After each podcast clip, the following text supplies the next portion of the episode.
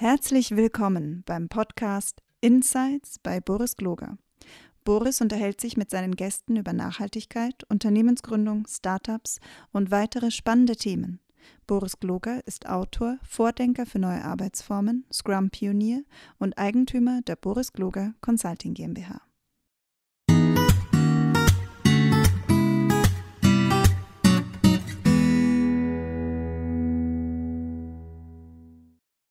Hallo und herzlich willkommen. Hier ist wieder Boris Gloge und ihr wisst ja, ich rede hier mit Gründerinnen, äh, Agilisten, Evangelisten, Leute, die ähm, was zu sagen haben. Und heute habe ich mir eine Bekehrte sozusagen geholt, die mal bei uns, ähm, äh, die wir mal ähm, gewonnen haben von einem großen Bankenkonzern für uns oder mit uns zusammenzuarbeiten.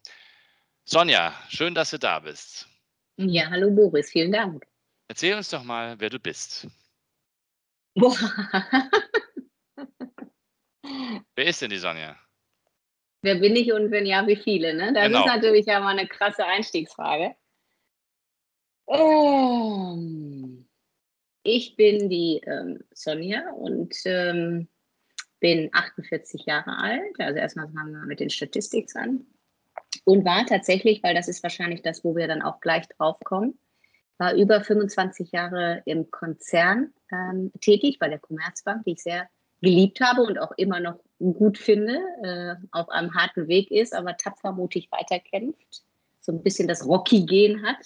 Ähm, und dort im Konzern tatsächlich äh, über 20 Jahre Führungskraft.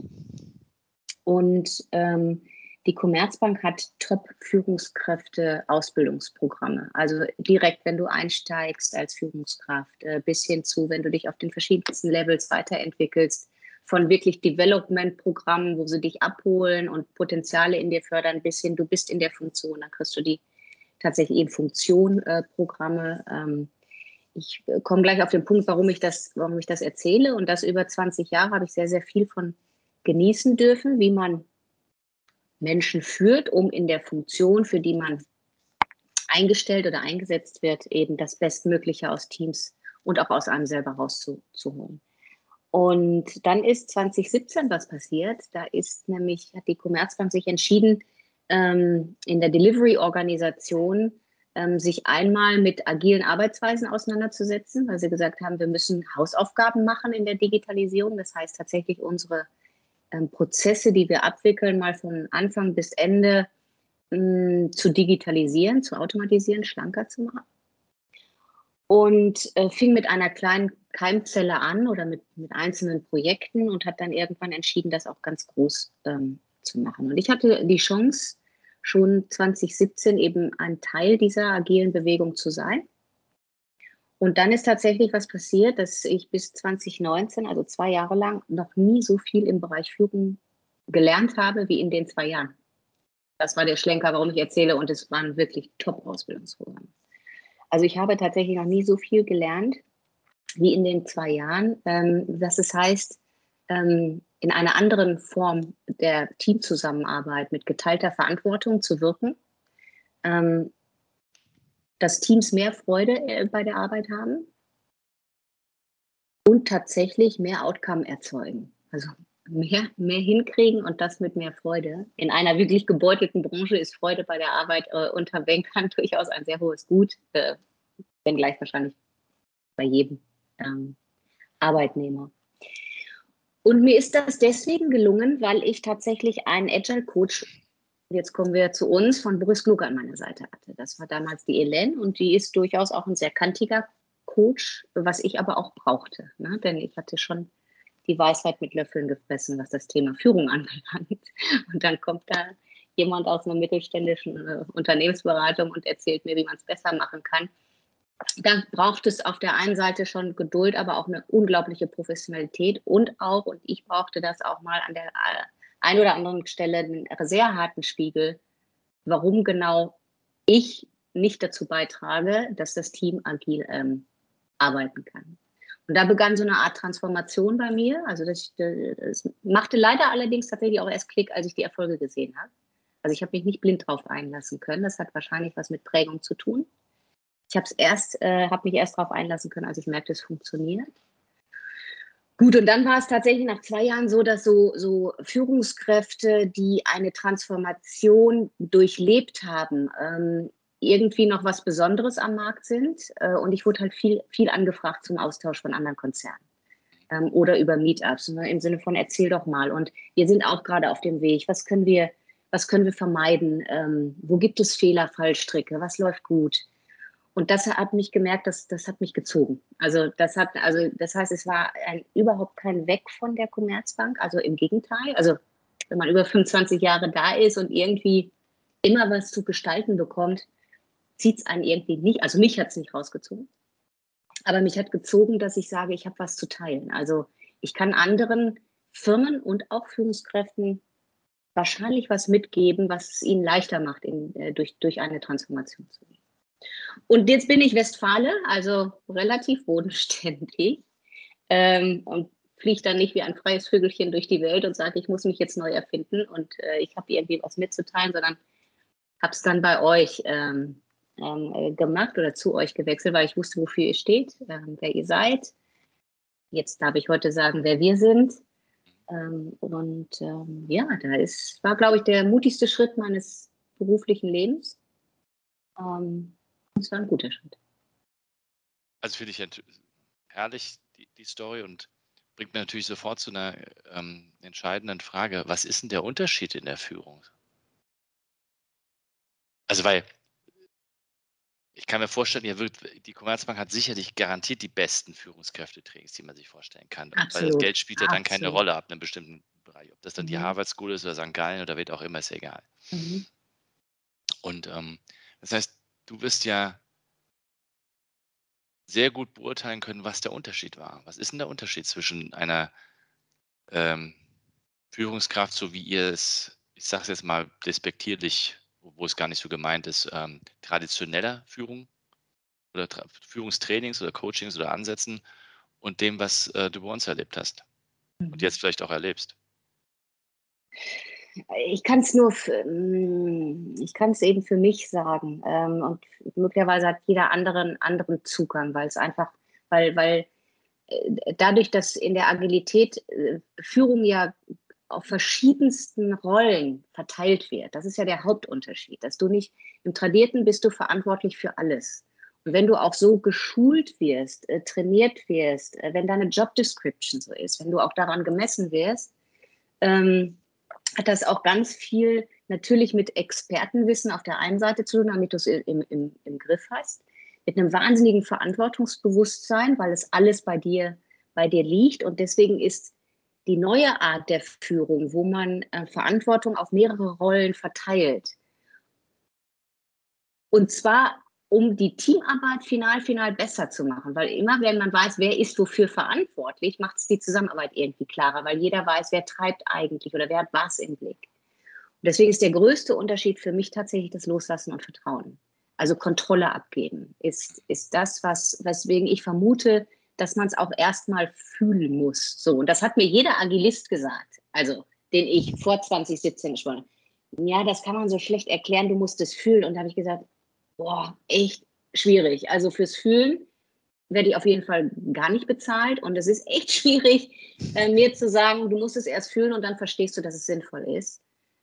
Ähm, und heute kann ich es vielleicht beschreiben, warum es so ist, weil es für mich die, der größte Faktor das Loslassen und Vertrauen ähm, ist und das auch auszuhalten.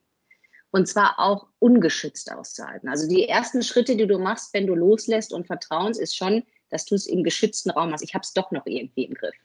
Mhm. Also du gibst so Mini, Mini-Themen ab, wo du sagst, das kann man mal so, so machen, dann verunfallt vielleicht nicht ganz so viel. Aber ich gucke doch nochmal mit dem Auge drauf, dass ich es zum Zweifel retten kann. Das sind die ersten Schritte und wenn du dann keinen Coach hast an deiner Seite, der dich tatsächlich dann mal zwingt, es größer loszulassen, wirst du das Team nie in die Reife kriegen. Also es spüren Teams, ob du doch noch derjenige bist, der covert. Oder ob du derjenige bist, der komplett loslässt und sie die Verantwortung spüren. Und mit loslassen meine ich nicht, dass dann, wenn Fehler passieren, ein Team ungeschützt alleine dasteht. Also, sondern dass es dann weich fällt. Und das ist, glaube ich, das, was ich hierbei uns so stark ähm, erlebe, dieses schon, jedes Team hat die Verantwortung, spürt sie auch, nimmt sie auch und da ist auch kein in Anführungsstrichen Schutz im Sinne von jemand anders guckt nochmal drüber oder da gibt es noch eine QS oder was auch immer. Was aber ist, wenn sowohl Team als auch Mitarbeitende scheitern, dann sind sie nicht alleine.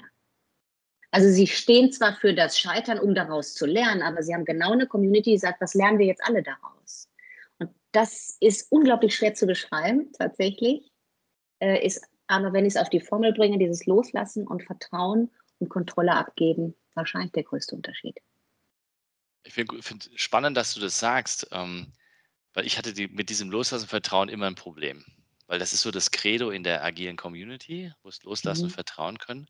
Und damit ängstigst du ja jeden sofort zu Tode. Mhm. Weil der Vorstand sagt ja nicht zu deiner, zu, zur, mit, zum mittleren Management, ach übrigens, ähm, mir egal, ob sie liefern, ähm, sondern mhm. die sagen ja genau das Gegenteil. Und was ich so faszinierend fand an der Agilität, und das war der Grund, warum ich es ausprobiert habe, äh, war Taskforces werden nie losgelassen. Und denen vertraut man zwar, dass sie es liefern, aber die werden ja nicht allein gelassen. Also eine Taskforce kriegt einen klaren Rahmen, eine klare Ansage und es wird auch immer geguckt, wo, wo die stehen. Also ich habe noch nie eine Taskforce erlebt, wo man sagt, oh, ich lasse die jetzt mal drei Monate lang in Ruhe, mal sehen, ob die überhaupt arbeiten. Sondern die müssen permanent liefern. Also sie müssen immer zeigen, wo sie stehen und und so möglichst transparent bauen. Und das fand ich an der Agilität so verrückt. Wir reden zwar alle über Vertrauen, aber in Wahrheit erzeugen wir den größten Kontrollmechanismus aller Zeiten. Also, mhm. Also weil wir haben Taskboards, wir haben transparente Reviews, wir haben Dailies, wir erzeugen eine, eine extrem hohe Transparenz. Und also das hat für mich am Anfang, äh, war das so der Moment, okay, offensichtlich muss es einen Mechanismus geben, der dieses Vertrauen überhaupt erst erzeugt. Und du hast ja mhm. gerade eben was Spannendes gesagt. Du hast ja gesagt, geglaubt hast es erst, als es geklappt hat. Also als mhm. es, oder? Mhm. Mhm. Und das finde ich so irre an diesem, an diesem System. Also man, man, man muss, glaube ich, also vielleicht bin ich da aber auch schon wieder zu alt und es geht heute anders, aber als wir angefangen haben, du musstest einen Mechanismus, einen Framework erzeugen, der Hochtransparenz erzeugt, damit mhm. du dann sagen kannst, wird eh funktionieren. Ähm, ja, und den Blick musste ich allerdings schärfen, weil es das Thema Taskforce und man lässt sie nicht los ähm, und, und ist auch eng dran, bezieht sich schon immer auf Ergebnisse. Ja. Auf das, wo stehen wir und, und, und wo stehen wir, ist immer eine Rückwärtsbetrachtung. Ne? Also wirklich immer ein, ein Leg-Measure. Ne? Ähm, und und da, darauf ist man auch konditioniert als Führungskraft. Und möglicherweise ziehst du dann kurzfristige Leg Measures ein. Also sind dann halt eben, äh, wird ein Statusbericht wird dann vielleicht auch nicht besser, wenn er alle 14 Tage kommt, aber de facto ist eben Statusbericht das, was hast du in den letzten 14 Tagen gemacht und wo stehen wir, um dann gegenzusteuern. So, ne? Ähm, Maßnahmen zu ergreifen. Ähm, in, in, in der agilen Vorgehensweise machst du halt die Arbeit transparent. Ne? Also was machen wir gerade? Und was haben wir vor, in dem gesamten nächsten 14 Tagen zu tun? Und dann über eine hohe Validität, ist das überhaupt schaffbar oder nicht, auf Basis von Erfahrungswerten. Das ist tatsächlich natürlich eher eben in das Lead Measurement rein, ähm, äh, Hypothesen getrieben, was kann funktionieren, basierend auf Erfahrungswerten, wie gut äh, ein Team ist. Ja, und das macht eben Arbeit transparent und ein Team in der Leistung und Performance transparent und dennoch viel angenehmer für ein Team, als ständig in diesem rückwärts betrachteten. Rechtfertigungsmodus zu sein. Weil die Arbeit, die dann dahinter steht, muss ein Team ja dann erklären. Weil ja dann eine Führungskraft hat, oh, da stehen, wie kam es denn dazu? So, und dann bist du in dieser komischen Schraube von Command and Control. Ja, die ja durchaus seine Berechtigung. Die, die, hat ja durchaus seine Berechtigung, Command and Control, weil je kürzer ich äh, kontrolliere, weiß ich als Führungskraft, wo eventuell ich gegensteuern muss, damit kein Waste produziert, weil ja alle Informationen bei mir nur liegen. Die haben ja, ja oft, und das ist die zweite, der zweite Unterschied, im Agilen hat halt das Team alle Informationen. Und hier kommt schon wieder das Thema Loslassen dazu. Bisher, das hatte ich natürlich die Information. Ich war diejenige, die man gefragt hat. Und das gibt vielleicht auch eine Art Status oder Mächtigkeit. Ne? Ähm, Management by Information dann ganz früher. So, und das ist, das ist dann, wenn, wenn man es richtig macht. Und ich nochmal, also nicht nur, weil ich jetzt bei uns arbeite, ich kann es nur jedem empfehlen, nehmt euch dann agilen Coach dazu, der, der euch dann genau jeden Tag da auch bei begleitet und beobachtet und auch justieren kann. Dass eben Informationen alle im Team sind, damit das, das Team entscheidet und es macht. Und, und glaub mal, es gab Situationen, wo ich, wo ich genau wusste, so, so wäre es gut, wenn es gemacht wird. So. Und jetzt hatte mich mein Agile Coach festgehalten und gesagt, nein, das sagst du aber dem Team nicht, das Team kommt zu einer besseren Lösung. Dann denke ich, habe ich alles versucht, habe ich einzelne Teammitglieder zum Kaffee eingeladen, zum Mittagessen, bin äh, rausgegangen, spazieren und habe immer so versucht, meine Ideen da rein zu indoktrinieren. und ganz ehrlich, irgendwann, als ich das gelassen habe und die Teams wirklich ihre Lösungen selber gefunden haben, irgendwie, es waren bessere als ich. Ich wäre nie auf die Idee gekommen. Hast du, hast du mal eine, ein paar Beispiele, die, äh, was du mit Informationen meinst? Also was ist das, was ähm, wir auch gern bei uns ähm, den Teams mitteilen? Also mm. welche Art mhm. von Informationen sind es denn? Und auf welcher Detailtiefe? Ähm, das ist ein, boah, das ist eine sehr, sehr gute Frage, weil ich noch nie die unterschiedlichen Informationsebenen da äh, betrachtet habe. Weil auf der einen Seite ist es natürlich sehr viel das Fachwissen, ne, weil du plötzlich natürlich Menschen, also jetzt in, in meinem Fall eben IT und Fach zusammengebracht hast und die sich im Fachwissen ausgetauscht haben. Während es sonst eben eher war, dass man über die Führungskraft zum Teil andere Ressourcen hat koordiniert bekommen. Auch zu wissen, ähm, von wem bekomme ich überhaupt äh, welche Informationen. Also ein bisschen das Wissensdispatching. Ne? Ähm, durch die funktional aufgestellte Organisation weißt du als Führungskraft und bist auch in diesen Führungszirkeln eher, dass du mal deinen Führungskollegen fragen kannst, wir brauchen mal in der IT tatsächlich eine schnelle Unterstützung, wen kannst du, wen kannst du äh, äh, ran schaffen? Und auf der anderen Seite auch strategische Informationen. Ich habe gerade just in der Sekunde überlegt, haben dann die Teams dadurch mehr strategische Informationen plötzlich, nur weil sie jetzt mehrere Fachinformationen und Ressourcen zusammen haben. Nein, aber vielleicht braucht es diese strategischen Informationen gar nicht mehr. Mhm. Weil sie über das Tun die Strategie quasi sofort mitgestalten. Sie wissen ja, welches Produkt besser funktioniert am, am Kunden. So, und früher hast du dich in Führungskreisen darüber unterhalten, wir müssten mal eine App bauen. Und, und jetzt entstehen Apps in den Teams. So, also von daher sind auch strategische Informationen, die vielleicht gar nicht mehr so notwendig sind, dass sie Teams gehen, weil die Teams Strategie dadurch machen, über das reine Tun. Ja, ich, das ist eine Beobachtung, die ich ja auch teile. Ich glaube, dass ähm, diese, diese alte Vorstellung, dass irgendwie, äh, keine Ahnung, Vorstände etc. Strategie machen, also aus dem Elfenbeinturm, um das Bild weiter zu, zu stressen, die ist in einer agilen Organisation ja unzulässig.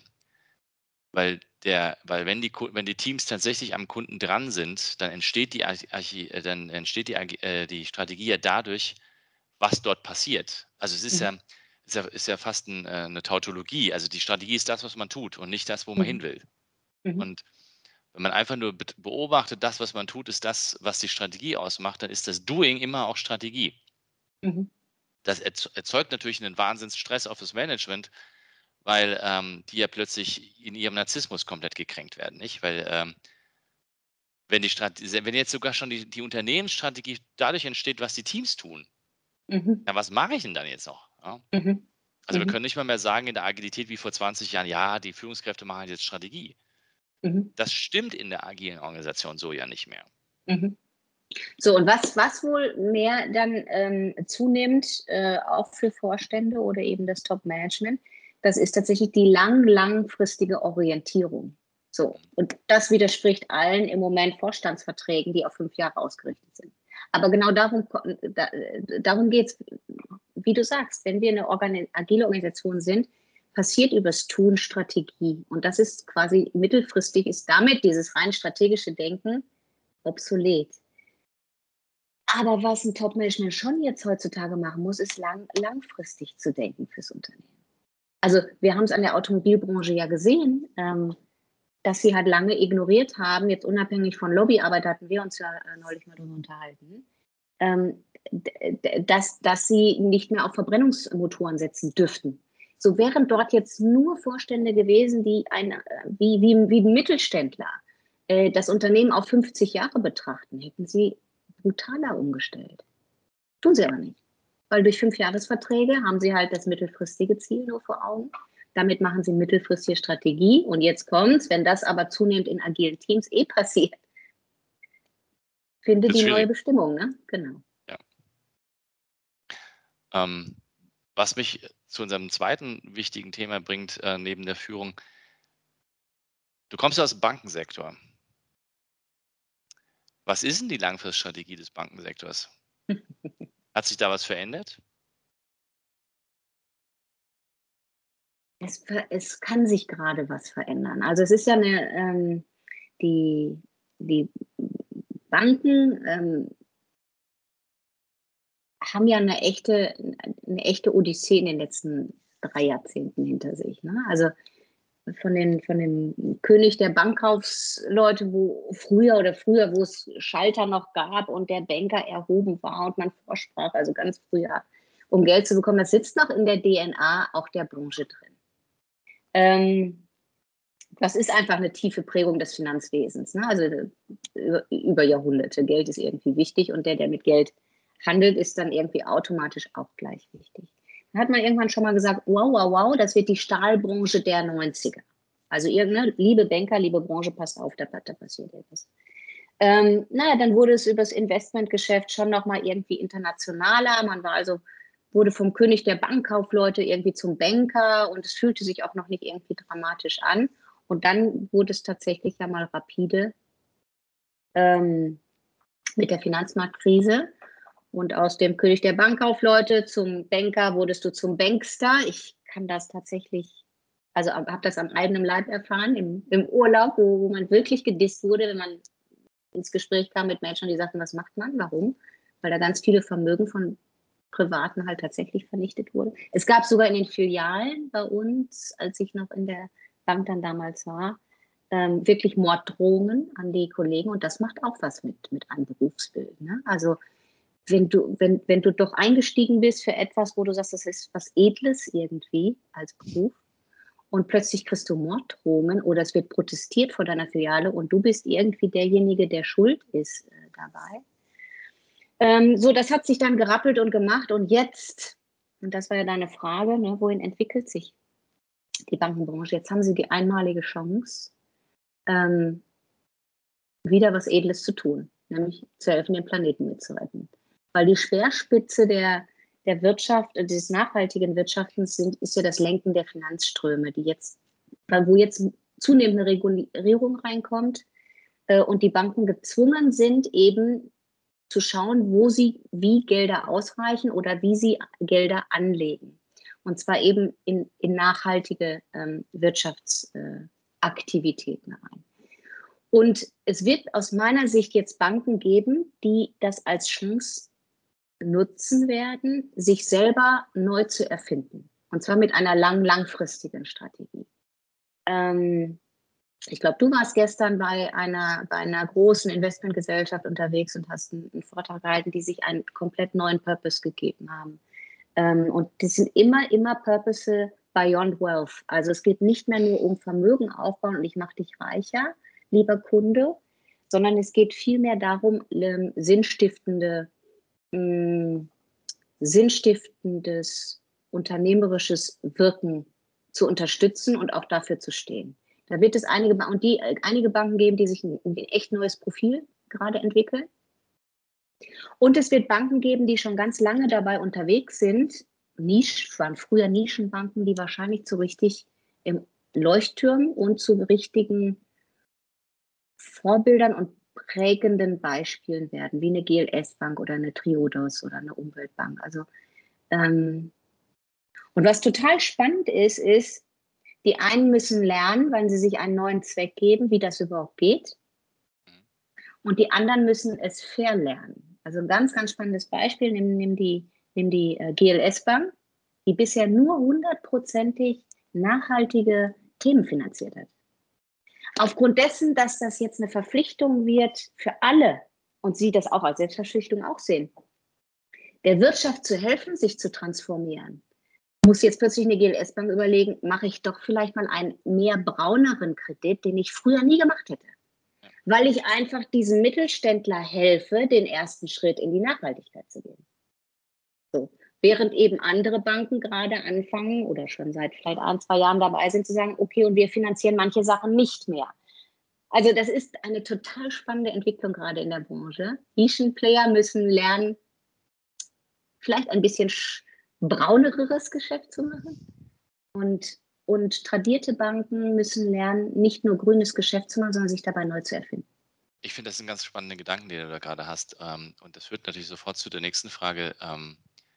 Welche Bedeutung hat denn aus deiner Sicht, du hast es anklingen lassen, aber welche Bedeutung hat denn dieser äh, New Green Deal der EZB tatsächlich für die Wirtschaft? Also, was, also, versuch, ich meine, es gibt, es sind ja nicht alles Banker hier, die ja zuhören.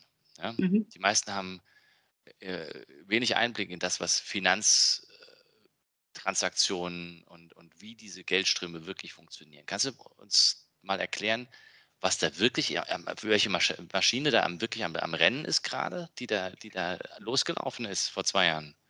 Also ähm, ich würde sagen, hier, die Maschine. Und auch, und, und, und auch die Implikation, die, die das dann bedeutet für, für ja. alle, selbst den kleinsten Mittelständler. Ja. Ähm, ich glaube, dass die Maschine erst noch anlaufen wird, weil du gesagt hast, was ist das denn für eine Maschine, die da rennt? Ich glaube, sie wird erstmal anlernen, weil erstmal hat man ja jetzt nur eine ähm, mit, mit der Taxonomie ein Kategorisierungsmodell gefunden. Wie kannst du überhaupt nachhaltiges Wirtschaften messbar machen? So. Und da sind sie mit dem Kleinsten angefangen, was man halt messen kann, das ist CO2-Ausstoß. Das kannst du halt messen.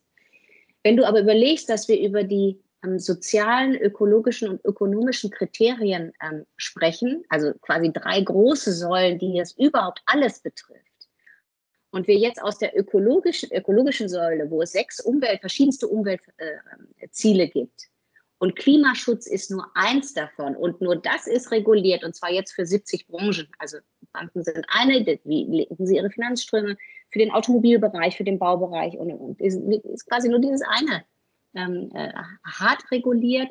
Ansonsten eben äh, die Verpflichtung, überhaupt auf eins der Ziele einzuzahlen, ohne eben die anderen Ziele zu schädigen. Passiert jetzt erstmal gerade bei diesen Branchen Folgendes, dass sie sagen, was heißt das überhaupt? So. Für mich ist es eben, dass man, und das tritt gerade schon ganz, ganz viel los. Also ich sage jetzt mal so, die ganzen Wirtschaftsprüfungsgesellschaften, das ist auf jeden Fall sind Aktien, die man äh, kaufen kann jetzt.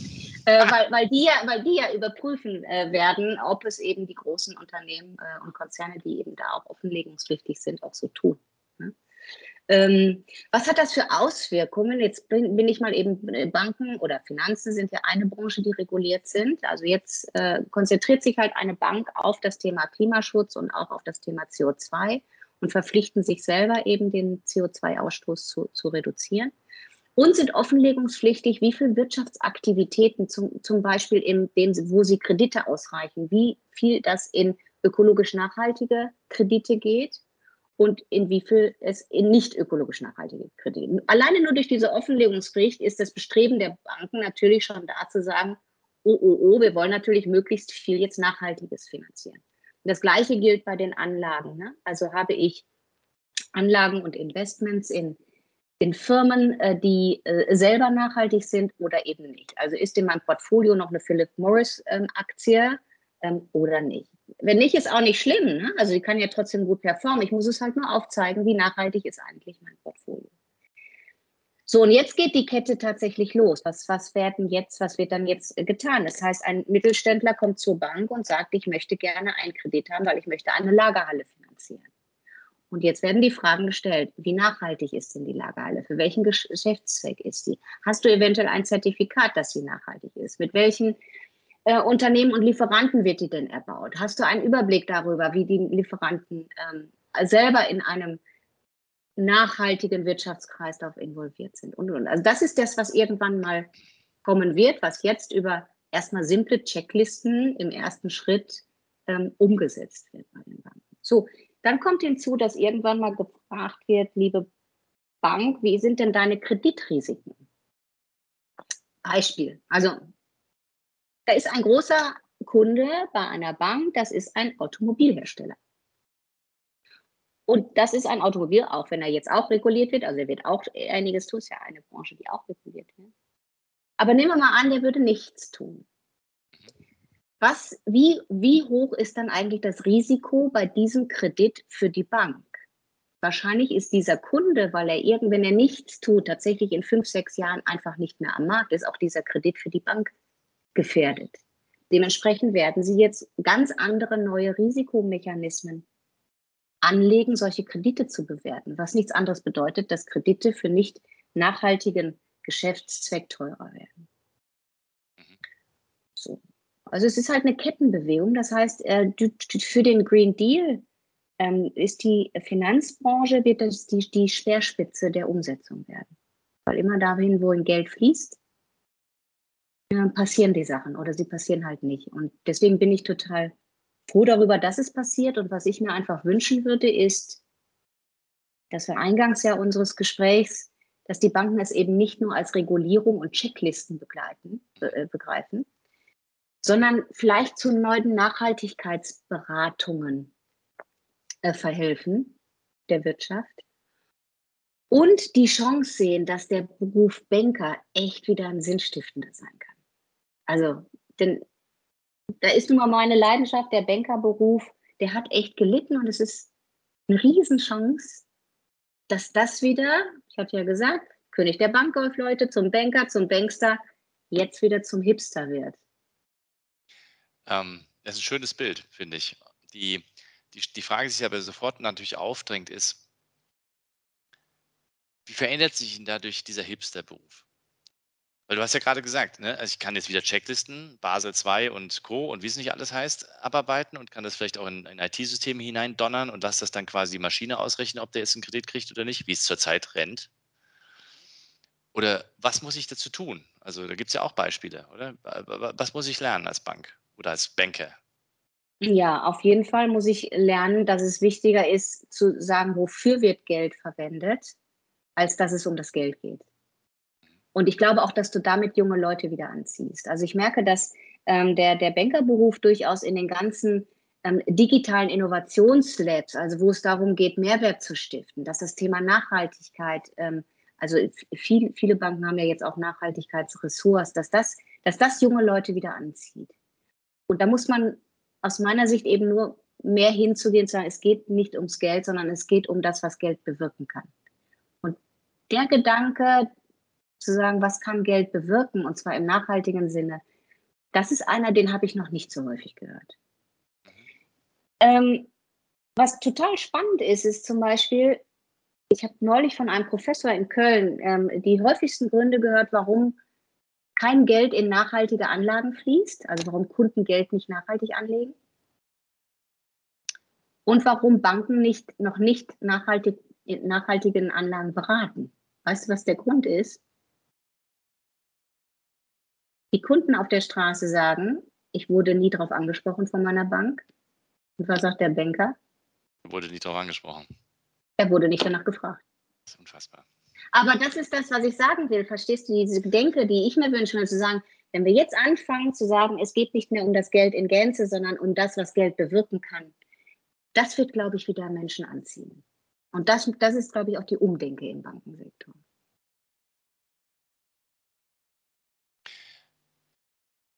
Wie, wie geht das mit Führung zusammen? Also was müssen die Führungskräfte denn jetzt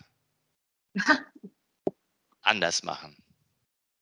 Oh, ich glaube von jungen Leuten in dem Fall einfach lernen. Und sie müssten äh, Lust darauf haben, außerhalb ihrer eigenen Ressorts die Beteiligungsquote an solche Sachen mitzudenken, ähm, zu erhöhen. Also so wie wir immer reden von Open Space Formaten. Ähm, wie wir davon reden, ask the team. Also viel mehr, schau, nehmen wir mal an, wir wären in einer schon sehr weiten und tollen Welt, wie wir uns das vorstellen. Also da gibt es ganz viele agile Teams und die machen eigentlich auch schon die Strategie, indem sie Produkte, die sinnvoll sind, einfach produzieren. Dann hätten ja die Führungskräfte total den Freiraum zu sagen, so, und das nächste Ding ist ja tatsächlich jetzt im Banking-Sektor, wie, wie schaffen wir es, dass wir alle das gleiche Verständnis haben, wo wir einen Beitrag leisten wollen im Thema Nachhaltigkeit, dass wir unsere Mittelständler und Kunden in dem Thema Nachhaltigkeit beraten. Wie schaffen wir? Wie machen, welche Akzente setzen wir selber und orchestrieren das Wissen der Mitarbeitenden dazu im Unternehmen? Weil was ich, wo ich überrascht bin, ist, ich habe jetzt mit vielen, ähm, vielen Banken gesprochen zu dem Thema, ähm, wie funktioniert Nachhaltigkeit bei euch. Und die, die, die Ressorts sind da echt total rührig unterwegs. Und in ganz vielen Banken gibt es sogar schon Honig, äh, also Bienenstöcke, äh, wo der eigene Honig produziert wird und Gräser sind auf dem Dach und, und, und. Also passiert ganz, ganz viel. Wenn ich mit den Mitarbeitenden in den Unternehmen spreche, kriegen die diese Aktivitäten zum Großteil gar nicht mit.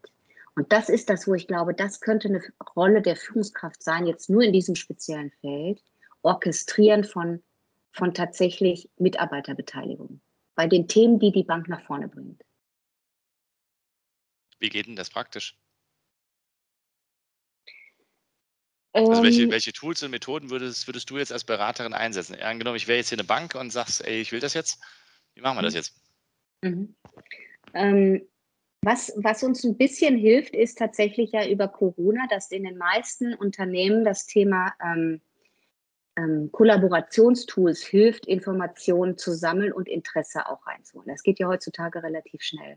Und tatsächlich in einen Kanal reinzufragen, ich habe das jetzt äh, äh, bei einer Bank, bei der ich gestern noch unterwegs war, die sehr viel in dem Thema New Work zum Beispiel machen möchten, ähm, erlebt, wo wir in, innerhalb eines Agile Leadership Programms ähm, das Vorgehen zu New Work durch die Führungskräfte entwickeln lassen und zwar mit sehr, sehr hoher Mitarbeitendenbeteiligung.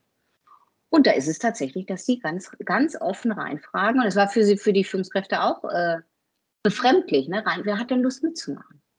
So, und das war das Erste, dass sich Menschen gefunden haben, die Lust haben, daran mitzumachen. Und sie haben sie genommen, wie sie, sie haben die drei Themen genannt, an, der, an denen gearbeitet werden soll zum Thema New Work.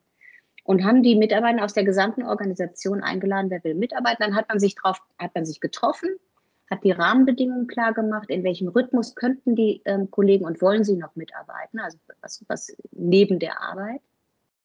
Und auch das hat funktioniert. Und danach das erste, wie wir es immer ähm, empfehlen, ist zu sagen, baut keine großen Konzepte, probiert etwas aus und selbst wenn es eine Konzeptidee ist und lasst sie sofort in der Organisation feedbacken. Und auch das haben sie gemacht. Haben auf einmal gefragt, wer möchte da denn Feedback drauf geben und plötzlich haben sich 100 Mitarbeitende gemeldet. Ja. Also es ist eigentlich, es ist nicht Rocket Science. Ne? Es ist eigentlich nur ein Wollen und Fragen. Komischerweise trauen sich Führungskräfte oftmals nicht, Mitarbeitende offen zu fragen. Genauso wie Mitarbeitende oder agile Teams sich nie trauen, den Kunden zu fragen. Ja, äh, ja, findest du? Findest du? Weil ähm, könnte ja sein, dass die eigene Idee nicht funktioniert. Ja, ich erlebe ich auch, aber ich glaube, die, die, äh, der Root Cause dafür ist, dass die eigenen Ideen dann möglicherweise nicht ähm, akzeptiert wird. Wahrscheinlich. Wahrscheinlich, ja. Und, und das hat wieder was mit auch Loslassen und Vertrauen zu tun. Gibt es etwas, was du aus unserer eigenen Organisation, du bist ja, ähm, also neu bist du bei uns ja nicht mehr, aber ich glaube, du hast immer noch so diesen, diesen Blick von außen, was in unserer Organisation gut funktioniert, was du ähm, unseren Kunden gerne mitgeben würdest, was sie bei uns lernen könnten? Oder was begeistert dich an unserer Organisation? Ein bisschen äh, Employer Branding für die Leute, die zu.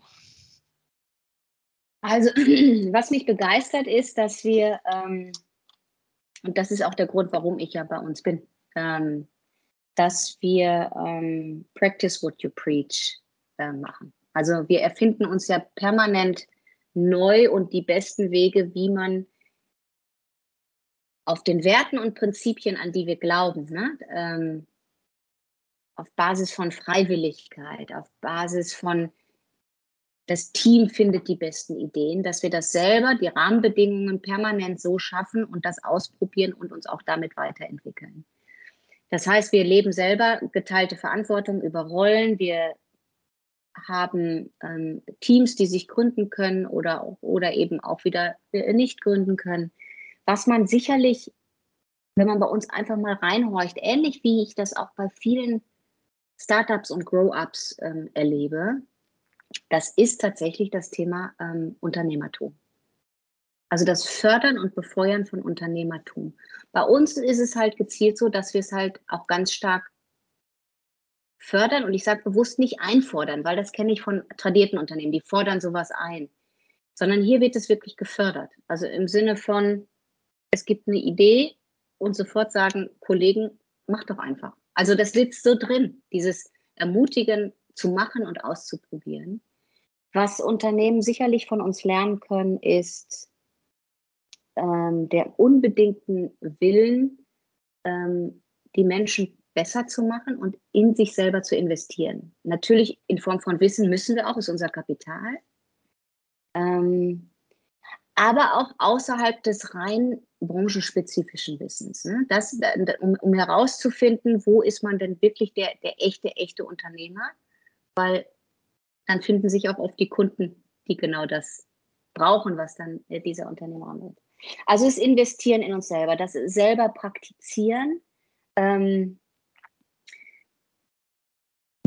wo sich Unternehmen von uns eine Scheibe abschneiden können, ist tatsächlich ähm, wie man Informationen sehr, sehr schnell teilt und in Handlung kommt, auch wenn man merkt, dass es kritische Situationen gibt. Bei uns war das Corona, ähm, bei uns waren das mal Vorfälle, wo 70 Leute in einem Company Day ähm, ähm, zusammen waren und wir innerhalb kürzester Zeit in einer Stunde als gesamte Company auf etwas reagieren ähm, mussten, ähm, auf eine unverhoffte Situation.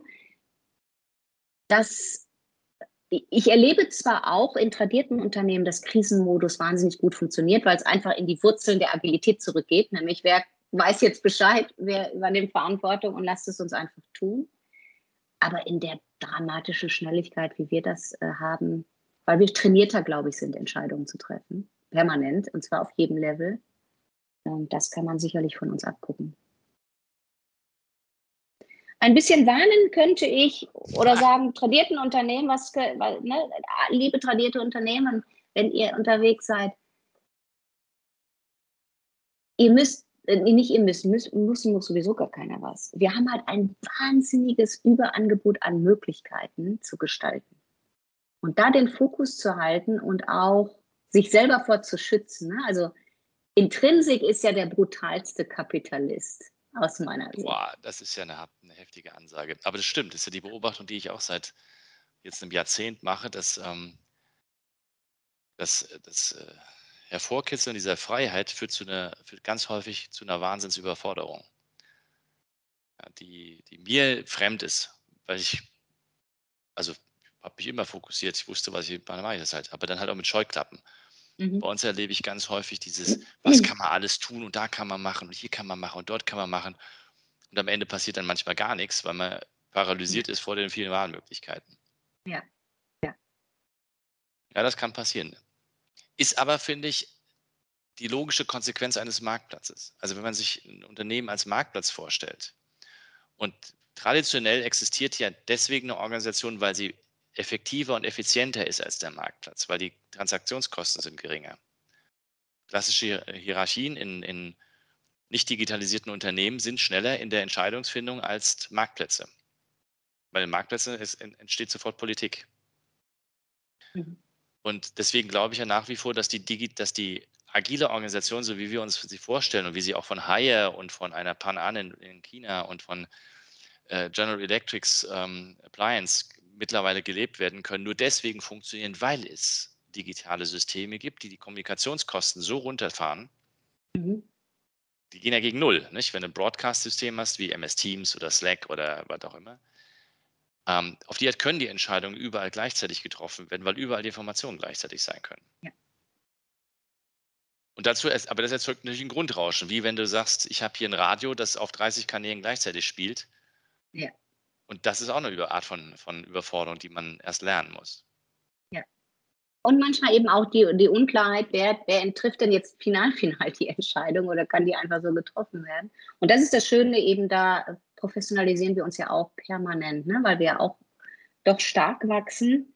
Und manchmal braucht es dann tatsächlich auch so etwas wie hierarchische Entscheidungskreise. Also es wird schon noch mehr sozialisiert und auch aufgeteilt, aber es gibt es muss für eine Organisation bei manchen Sachen schon klar sein, wo werden denn welche Entscheidungen getroffen. Jetzt bist du ja der, ah, super. Jetzt du bist, das ist jetzt die Frage, die, ähm, du bist ja Gremien erfahren, ne? 25 Jahre lang Großkonzern, wie Gremien funktionieren, weißt du ja. Werden in solchen, also ich behaupte, dass das, was du gerade gesagt hast, auf den ersten Blick wahr ist, auf den zweiten Blick überhaupt nicht stimmt. Also auf, weil, Weil in traditionellen Organisationen werden die Entscheidungen komplett sozialisiert über diese Gremien. Und denen, denen die eigentliche Entscheidungskompetenz äh, ähm, gegeben werden müsste, zum Beispiel den Teams oder zu den Front, Helpdesk, Frontbranchen, Filialmitarbeiter, die die Entscheidung eigentlich treffen könnten, wenn es nur so eine Geschichte ist wie ein Kleinkredit. Ja, muss jetzt zum Chef gehen, weil, ne, ne, ähm, ähm, denen wird quasi die Entscheidung nach oben transferiert in, in ein Gremium, das keine Ahnung mehr hat. Also von der tatsächlichen Situation. Und dort wird extrem sozialisiert, weil keiner noch eine Ahnung hat von der echten Situation. Aber alle haben wir dann entschieden. Und ich bin nie schuld. Und die Tendenz in den agilen Organisationen, die das ja jetzt auch anfangen, ne, Soziokratie und Holocracy ist ja nichts anderes, mhm. als ich sozialisiere meine Entscheidung, weil ich keine pa mhm. weil ich Panik habe, es selber zu machen. Mit böse, also ums, ähm, mhm. ähm, der Unterschied ist aber aus meiner Sicht heraus, dass nur die Dinge entschieden werden müssen, die tatsächlich vergemeinschaftet werden müssen. Und da sehe ich schon einen Unterschied. Also ähm, es muss ja na, nach wie vor auch in soziokratischen Unternehmen ähm, gibt es Dinge, die alle betreffen. Und das sollte in den Kreisen entschieden werden. Also die das wirklich alle betreffen. Also nicht, wird ein Projekt gestartet oder nicht, kann der Organisation eigentlich egal sein. Aber keine Ahnung, wollen wir alle, fällt gerade gar nichts ein, ähm, ähm, wollen wir eine neue Vision haben zum Beispiel? Oder wollen wir, ähm, keine Ahnung, äh, sowas wie eine Urlaubssperre im, im, im, vierten Quartal machen oder so? Das wäre, würde, würde das gesamte Unternehmen betreffen. Boah, das wäre wahrscheinlich wert für einen zweiten, ähm, tatsächlich wert für einen zweiten Podcast. Ähm, weil ich glaube nicht, dass, ähm, also ich glaube, es gibt Entscheidungen, die alle betreffen, eine neue Vision, eine eine neue, vielleicht auch Aufbaustruktur im Sinne von, wo wir immer darüber sprechen, mit Aus, braucht es manche, für manche Themen Ausgründungen, weil, weil die Firma dieses neue Thema gar nicht ausreichend mittragen und treiben könnte. Also wäre die Firma fast eher ein Hemmschuh, weil man dann Sachen ausprobieren. Das betrifft ja durchaus auch also so eine Aufbauorganisation, eine, eine, Vision. Es betrifft ja alle. Meine Hypothese ist aber nicht, dass du das dann in verschiedensten Kreisen vergemeinschaften kannst. Und dann gibt es Entscheidungen, wie wollen wir eine Urlaubssperre machen oder das Thema eben, wo wir schon sehr weit waren, auch bei Corona wollen wir Kurzarbeit machen in, und wie wollen wir das machen. Ähm, ähm, wo, wo du es eben in, in Kreise reingeben kannst. Und jetzt ist für mich eben die Frage, was ist der, was ist der Abstraktionsunterschied bei den Themen, wo ich sage, das geht und bei den Themen, wo ich sage, das geht, das geht nicht. Ich glaube,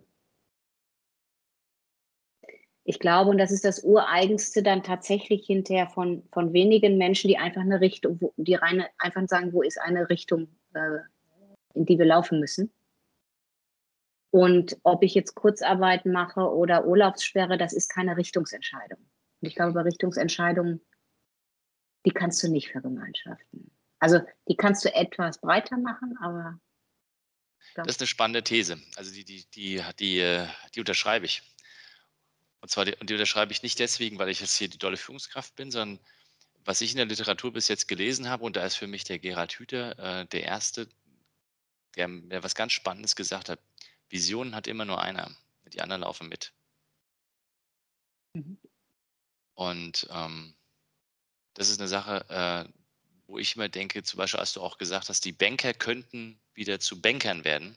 Also nicht aus den Bankstern machen wir wieder Banker oder Hipster sogar. Hipster sogar. Hipster, ne? Ich glaube, dazu muss es eine Richtungsentscheidung äh, geben, die, der dann alle folgen können. Sowas ja. Die Frage, die sich halt nur stellt, ist immer wieder die gleiche. Kommt die Innovation nicht doch aus dem vom Rand? Ne? Also mhm. Richtungsentscheidung mhm. auf der einen Seite, aber mhm. die Ausgestaltung dieser Innovation, dieser, mhm. dieser Richtung oder diese oder was zusammenbringen. Und das ist das, was ich jetzt eben, das war ja auch deine Frage, was können, kann man von uns lernen? Und zwar egal, ob tradiert oder nicht. Aber ich finde, da sind wir wirklich, wirklich gut. Wir treffen Richtungsentscheidungen, sie sind aber nicht dogmatisch, sondern es ist wirklich, wirklich eine Richtungsentscheidung. So, ne? und, und das ist, äh, wenn du, wenn du in Kanada unterwegs bist, dann hast du halt auf den, auf den Schildern immer nur Norden, Süden, Westen, Osten. Und hier in, in Deutschland hast du halt Stuttgart, ähm, Hamburg, äh, whatever. Ne? Also was ich damit sagen will, ist, du kannst es halt konkreter vorgeben, eine Richtung, oder sehr, sehr grob. Und ich glaube eben, die sehr groben Richtungsentscheidungen, das schaffen wir gut, ne? dass wir sagen, da braucht es eine Art von Führung für die, für die wirklich groben, weil ansonsten sind wir schon sehr, sehr gut, dann zu sagen, okay, und ob es dann eben jetzt als erste Anlaufstelle Stuttgart ist oder, oder München oder lasst uns da noch mal einen Moment lang drüber diskutieren, aber es ist auf jeden Fall von hier aus gesehen Süden. So, ne? Und das, das gelingt uns gut, deswegen wirkt es auch nicht hierarchisch bei uns. Ähm, nichtsdestotrotz gibt es Hierarchien, je größer du wirst, glaube ich. Ähm, und die Frage ist nur, wie man sie, wie man sie orchestriert und sich auch ja. immer wieder selber überprüft. Ich glaube, das ist auch, das ist ja auch eins dieser agilen äh, äh, Pseudodogmas, die dann behaupten, es darf keine Hierarchie in Organisationen geben. Ja. In der Sekunde, wo es die, wo es, die gibt es immer. Also sie wird es immer geben ähm, und das sind systemisch immanente Hierarchien. Das Problem, das wir immer haben, ist in der agilen Welt, es wird dogmati dogmatisch abgelehnt, dass es sowas wie Machtstrukturen geben darf und deswegen fallen sie nicht mehr auf. Also wenn ich nicht hinschauen mhm. will, kann ich nicht dagegen angehen. Der, mhm. Soziolog, der Soziologin mir sagt immer, lasst sie uns transparent machen, dann können wir sie, äh, können, lasst sie uns benennen, dann können wir darüber mhm. reden, ob sie sinnvoll sind oder nicht sinnvoll sind. Mhm. Aber wenn ich einfach nur sage, es darf keine geben mhm. und ich nicht hinschaue, mhm. haben wir ein Problem. Also dann kann ja. man uns nicht gegen die nicht existierenden, aber dann doch existierenden Hierarchien auflehnen, weil wir gar nicht wissen, dass es die gibt. Ja, oder weil wir absolut. nicht hinschauen wollen. Absolut. Wenn du ähm, Lass uns aber ganz kurz zum Thema Führen äh, sprechen. Wenn du einem Unternehmen was raten müsstest, also sagen wir mal, die haben jetzt zugehört, nicht? Und äh, sagen, boah, also finde ich irgendwie cool mit dem, äh, äh, mit dieser Idee, ähm, Führung anders zu machen. Wie fängt man an? Also außer, dass sie natürlich bei uns anrufen können, nicht? Das ist ja klar. Aber wie, fängt, wie, fängt, wie fängt man an? Also wie, wie fängt man an zu sagen, ähm, will das austesten, will, will rauskriegen, wie das funktioniert, ähm, und mich auf das ja. Experiment irgendwie einlassen? Ähm, das passiert ja äh, ähm, äh, sehr häufig und ich finde das auch sehr seriös, dass äh, ähm, Kunden tatsächlich mit der Führungsmannschaft anfangen und sagen, wir möchten eine andere Art der Zusammenarbeit haben. Ähm, irgendwie agil macht jeder. Was heißt denn das überhaupt? Wir wollen wissen, ähm, ob das auch zu uns passt und wir was davon haben. Ähm, neben dem, weswegen wir oftmals gerufen werden, ist es wirklich, wirklich eh schon in der Produktion erforderlich, dass dort andere Arbeitsweisen sind und wir sofort in, für die Teams beauftragt werden. Gibt es doch eben zunehmend auch Kunden, die sagen, wir möchten es erstmal selber verstehen und zwar als Führungskraft, was bedeutet das? Also das klassische, ich nähere mich, nähere mich dem intellektuell. Und ähm, was ich mittlerweile relativ stumpf als, aus der Erfahrung der letzten zwei Jahre machen kann. Wir haben ja so Agile Leadership Programme. Ne? Also was heißt das für eine Führungskraft? Wenn du noch nie agil gearbeitet hast, kannst du auch nicht abstrahieren, was das dann fürs Leadership bedeutet. Also das Mindeste, was ich jetzt wirklich immer, immer empfehlen werde, ist, dann gibt es wenigstens ein dreitages Intensivtraining zu wirklich, wirklich, wie arbeitest du auch als Team agil mit Erlebensmomenten in den drei Tagen, idealerweise sogar am konkreten Beispiel der eigenen Firma, um dann zu abstrahieren und zu sagen, so jetzt weißt du, wie, wie solche Teams arbeiten und jetzt kannst du verstehen im Rahmen eines Agile Leadership Programms, warum wir dir jetzt sagen, wie setzt man einen Rahmen, wie formulierst du eine Einladung, wie, ähm, wie wichtig ist eine Vision? Ähm, und das ganze Zeugs, was wir eben tatsächlich dann sagen an, an, an Handwerkszeugs, äh, so, so nenne ich es mal was eine moderne Führungskraft nutzt. Ich, wenn sich Führungskräfte dem nähern und sie haben eben kein Team, was jetzt schon eine agile Keimzelle ist, an der sie mitlernen können, würde ich sie immer in einen Erlebensraum bringen, dass sie es selber erfahren. Also mitmachen, erleben. Erst, Irgendwie. ja.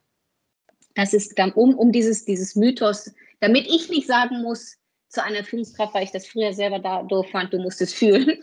Das möchte ich halt nicht sagen, weil ich weiß, wie doof sich das anhört. Äh, das, dann wäre es eben mein Erfinder, so sagt, so, wir, wir erleben jetzt mal und erarbeiten das mal. Und dann äh, reden wir über die Führungsaspekte darüber. Ich stelle mir das immer so vor, ähm, was weiß ich, du kannst, du kannst äh, übers Joggen oder das, das Wandern oder das Fahrradfahren über irgendwelche Berge, kannst du schreiben und reden und dir Fernsehfilme anschauen und weiß ich nicht alles. Du musst die Schuhe selber anziehen und mal zehn Kilometer gehen Ja. oder joggen oder sowas. Und dann. Ja. Ja. Und, und am Anfang darf es ja klein sein. Also man muss ja am Anfang nicht gleich einen Marathon laufen oder gleich über die Alpen rennen, sondern man kann ja einfach mal sagen, ich gehe am Wochenende wenn ich nach zehn, seit zehn Jahren nicht mehr wandern war, gehe ich halt mal am Wochenende zwei Stunden. Genau. Das ist, glaube ich, das, was wir. Also noch krasser ist wahrscheinlich, das ist nicht ganz jugendfrei, aber das ist das, was mir ein Kollege mal neulich gesagt hat. Aber weil es eben äh, krass ist im Sinne von das, das erste Moment es zu erleben. Das heißt, man kann einem Jugendlichen natürlich sagen, lies die Bravo noch fünfmal und lies auch nochmal die nächste Bravo und nochmal die nächste. Irgendwann muss er ins Tun kommen, um zu wissen, wo er dazulernen muss. Ja. So, ne? und, und das ist, also ist ein bisschen also radikaler das Beispiel, aber weil es eben tatsächlich, weißt du, beim Sport hat man immer noch eine Assoziation. Also ich, weil ich das irgendwann mal ge gemacht habe. Und wenn ich dann ein Buch lese, kann ich mir schon vorstellen, dass das anstrengend ist. Und ich kann auch die Tipps und Tricks wahrscheinlich sofort einordnen in meine Konditionierung. Mhm. Ähm, deswegen passte für mich dieses andere Beispiel eines jungen Menschen, der Ja, irgendwann auch lernen muss, ein bisschen krasser zum, Ja. wie geht agil. Ja, das stimmt ja auch. Das erleben wir ja auch immer, wenn Leute sagen, ja, das ist ja, das kenne ich ja schon, also was ihr da bei der Agilität Ja. erzählt, das ist ja wie. Wie ist früher da, da, da, da. Und ich sage mir, ja, das, das sieht auf den ersten Blick so Mhm. aus. Aber es ist trotzdem ein völlig anderes Mhm. Paradigma. Mhm. Ja, der Beispiel mit, dem, mit der Bravo finde ich, finde ich fast passend. also wirkliches Neuland. Genau, ja, ne? und, und man lernt dann permanent dazu und das ist ja eine Transformation, hört ja dann auch nicht auf. In diesem Sinne, vielen, vielen Dank für deine Zeit. Danke für die tollen Fragen, Boris. Ja, nichts zu danken. ähm, und dann bin ich mal gespannt, ähm, wie viel, wie viel Banken in der, in der Zukunft sagen werden, Oh ja, wir müssen mehr erklären, ähm, wofür ist das Geld eigentlich da. Ja. Tausend Dank. Bis denn. bis dann. Tschüss. Diese und weitere Podcast-Folgen findest du auf Spotify, Apple Podcasts, YouTube und natürlich auf der Website www.insights bei borisgloger.com. Boris Gloger Consulting ist deine agile Strategieberatung. Besuch uns auf der Website www.borisgloger.com.